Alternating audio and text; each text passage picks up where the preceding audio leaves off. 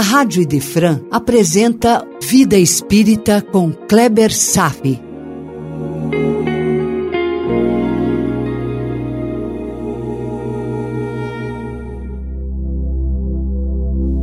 Os Mensageiros, capítulo 5, Ouvindo Instruções, parte 2. Em nosso último encontro, eu anunciei que o capítulo era pequeno, mas seria muito rico em observações. Eu vou debater hoje as características das revelações do ponto de vista do ascendente místico que está no pano de fundo da evolução das civilizações. Mas por quê? Porque Telésforo, numa pequena frase, nos diz: o espírito da revelação é progressivo. E é isso que eu quero analisar. Telésforo está justificando que a natureza não dá saltos, que mesmo que tenhamos um grande cabedal de conhecimentos, há um tempo de maturação necessário para todo esse conhecimento revelar-se para o nosso coração. Vou invocar um momento quando estudávamos um livro Nosso Lar, quando apontamos a ideia de que devemos desenvolver as asas poderosas dos anjos, ou seja, a asa da sabedoria e a asa do amor. Telésforo posicionou uma humanidade que ainda tem muito a percorrer. E também que existem correntes filosóficas e espiritualistas que exigem demais dos seus adeptos mudanças, entre aspas, a golpe instantâneo da vontade, sem realização metódica. E adiante ele diz: sabendo que o espírito da revelação ele é progressivo Fecha aspas. Ele também coloca que, abre aspas, a ciência progride vertiginosamente no planeta quando suprimem sofrimentos do corpo, mas multiplicam-se as aflições da alma. Fecha aspas. Meu irmão, os 30 centímetros de distância entre a mente e o coração são os mais longos que alguém poderá percorrer. Esse é o grande trabalho do cristão. Serão precisos milênios e milênios de experiências de ir e vir entre mundos para florescer os jardins que Deus já cultivou no íntimo da alma desde o início da nossa criação. O trabalho e as experiências serão responsáveis por esta migração.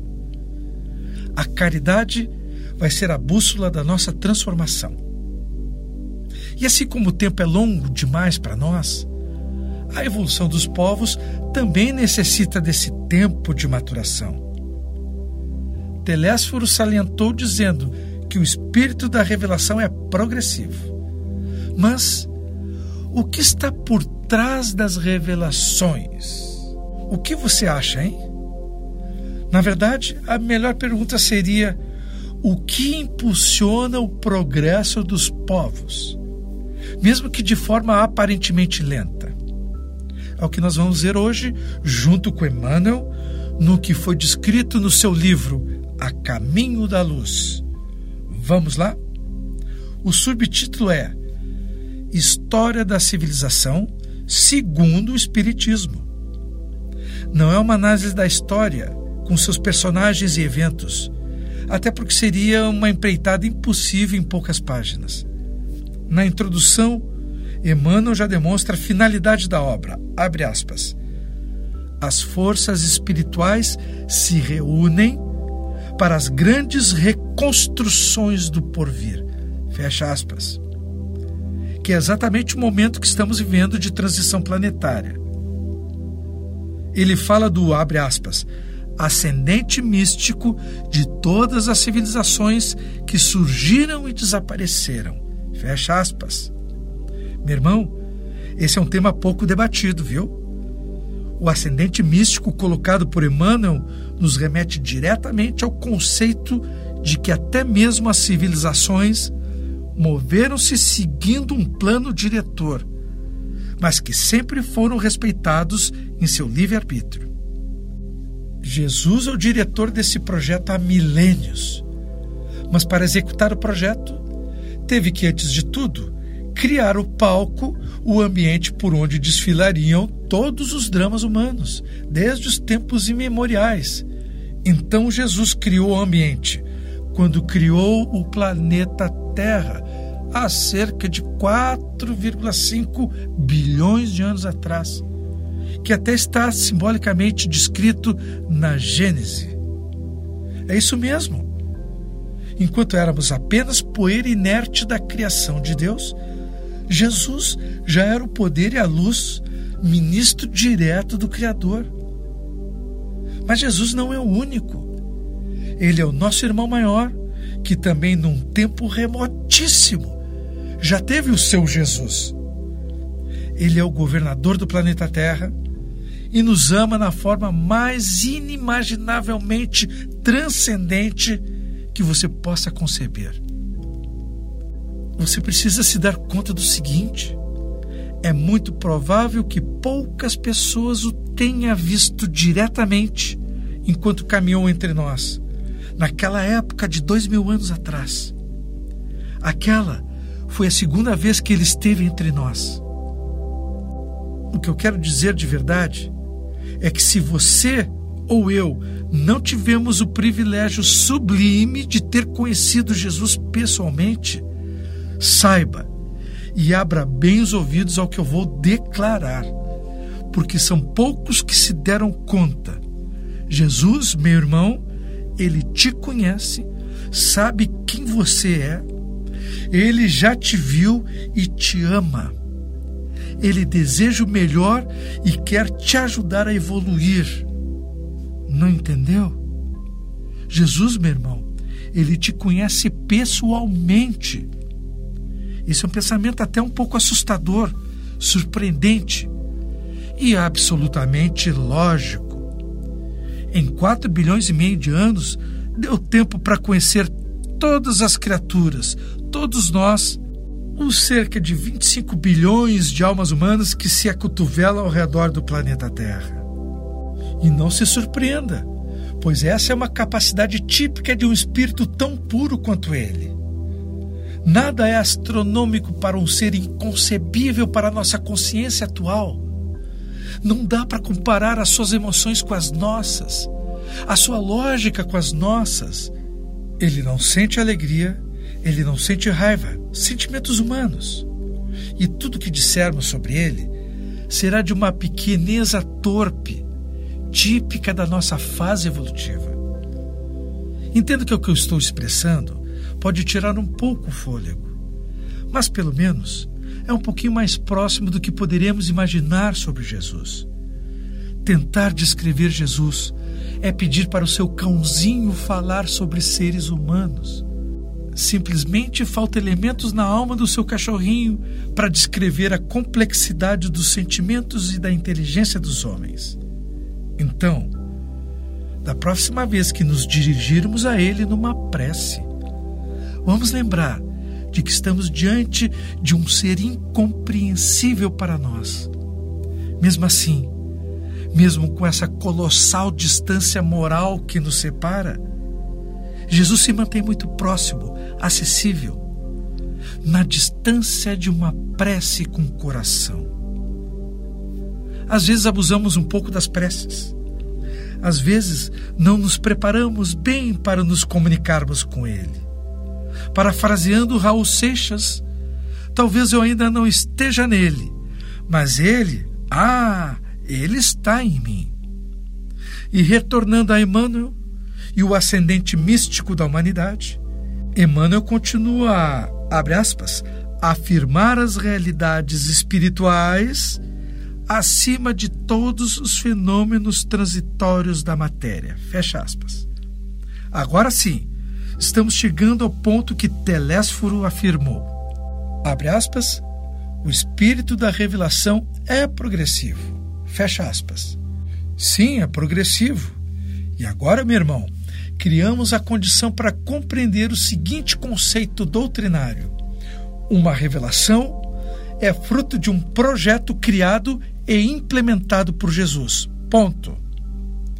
Emmanuel ainda nos fala, abre aspas, passam as raças e gerações, as línguas e os povos, os países e as fronteiras, as ciências e as religiões. Um sopro divino faz movimentar todas as coisas nesse torvelinho maravilhoso. Vê-se então o fio inquebrantável que sustenta os séculos das experiências terrestres, reunindo-as harmoniosamente umas às outras. Isso é fabuloso. Me passou agora uma imagem. Cada civilização, cada império, cada povo, desde os perdidos tempos da história do mundo, cada um deles são como pequenas pedras preciosas. Quando unidas por um fio da luz, conectando harmonicamente umas às outras, demonstrando que são solidárias umas às outras, em uma só expressão espiritual transcendente, elas formam uma só peça de beleza sublime da criação maior. Elas formam um lindo colar resplandecente, que é apenas uma das inúmeras joias de Deus. Às vezes, para entender o universo e o pensamento de Deus, precisamos lançar mão de uma linguagem mais poética para nos aproximarmos dele. E Emmanuel termina dizendo, abre aspas, nossos pobres olhos não podem divisar particularidades desse deslumbramento, mas sabemos que o fio da luz e da vida está em suas mãos, nas mãos de Deus. É Jesus quem sustenta todos os elementos ativos e passivos da existência planetária. Fecha aspas. Então os povos vão se sucedendo, recebendo intervenções aqui e ali, como um jardim cultivado pelo jardineiro divino, Jesus. Não encontrei melhores palavras para traduzir esse pensamento. É assim que se movimentam as humanidades. Os homens jamais estiveram sozinhos. A intervenção espiritual de Jesus e seus ministros cósmicos estão permanentemente nos influenciando e permitindo as nossas decisões. O nosso livre-arbítrio é respeitado sempre. E de tempos em tempos, ele nos envia um missionário como um grande religioso, um filósofo, um grande cientista. Quanta ajuda do alto já recebemos e nem nos demos por conta mas que dissemos que foram gênios, ou foi a sorte, ou o produto da razão humana. Cada descoberta que transforma a humanidade é mais um presente do alto para os homens. Trabalhamos por merecer, mas apenas ganhamos dos céus aquilo de que já temos merecimento e condições de suportar. Somos pequeninos de Deus e talvez você comece a entender a reverência dos santos. Telésforo tratou de nos lembrar que somos as crianças da criação. Vamos ganhar muitos benefícios por graças de Deus e não dos homens. Ganhamos, mesmo que muitas vezes não sejamos tão dignos. É o pensamento religioso que mais representa aquele ser que deixa de lado seu ego e passa a enxergar com os olhos submissos de quem já sabe que é um eterno devedor do Criador. E como deveremos nos comportar diante dessas grandezas tão amorosamente apresentadas para nós? Trabalhando? Sim. Mas poderá ser mais que isso? Sim. Será quando fizermos mais do que trabalhar. Será quando servirmos. Falaremos sobre trabalhar e servir no próximo encontro. Por hoje era isso. Desejo paz a todos e até breve. A Rádio Idefran apresentou Vida Espírita com Kleber Safi.